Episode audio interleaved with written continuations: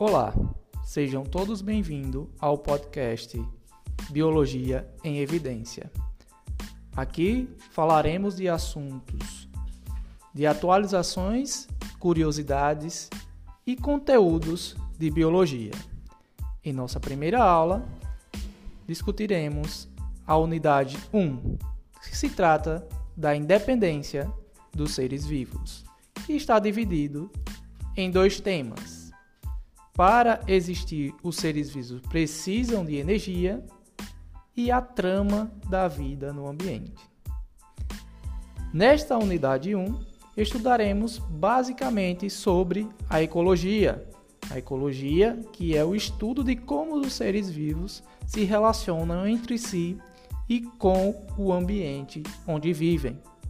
E é nesta unidade que aprenderemos conceitos relacionados à população, comunidade, ecossistema, por exemplo.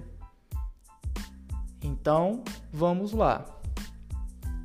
Em nosso primeiro tema, que é para existir os seres vivos precisam de energia, conhece, conheceremos as relações que os seres vivos fazem entre si e com o ambiente para conseguir matéria e energia. Todos os seres vivos precisam se alimentar para produzir energia para realizar suas atividades diárias, locomoção, execução cognitiva, crescer, reproduzir, realizar suas atividades biológicas.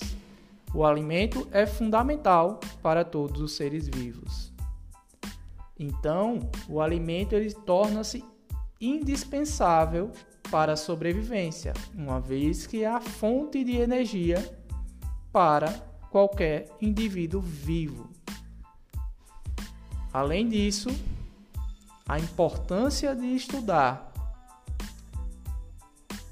a liberdade e a busca de energia de alimentos pelos organismos pode fazer entender como os organismos conseguem poupar energia ao longo de suas vidas, principalmente os seres vivos não humanos.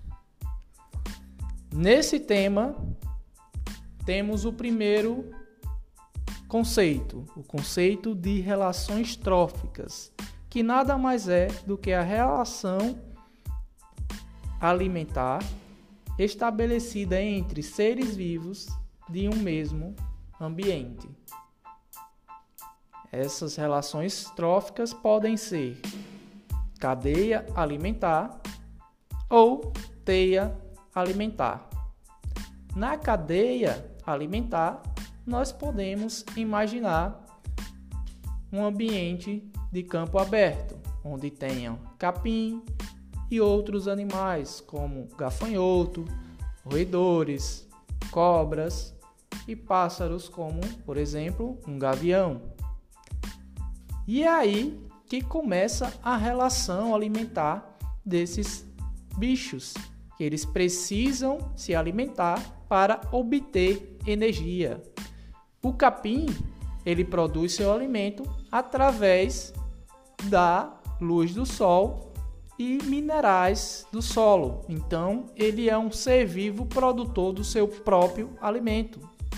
Já os outros animais, os outros seres vivos, o gafanhoto, o roedor e a serpente e o gavião, precisam buscar esse alimento de outros de outras fontes. Eles não conseguem produzir o seu próprio alimento. Então, o gafanhoto ele se alimenta do capim, que consequentemente é os roedores vão se alimentar do gafanhoto e as serpentes vão se alimentar desses roedores. E por fim, o gavião se alimenta da serpente. E o mais interessante nisso tudo é que a energia ela flui do produtor, que é o capim, até o gavião, que seria o último indivíduo dessa cadeia alimentar. onde os produtores têm a maior porcentagem de energia e os consumidores, que seriam esses outros animais que eu citei, eles vão perdendo energia ao longo da cadeia. Então, o objetivo das relações tróficas, relações alimentares, é a busca de energia através do alimento. Em relação à cadeia alimentar, nós agora trataremos de, de, de níveis muito complexos, como, por exemplo, um envolvimento de várias teias na busca de energia. Eu citei uma teia anterior, mas uma cadeia anterior, cadeia alimentar, e a relação de várias cadeias alimentares vão formar uma teia. Por exemplo, a teia alimentar do capim, gafanhoto, roedor, serpentes e gavião, juntamente com a teia do capim, o boi e o humano, formam uma outra cadeia.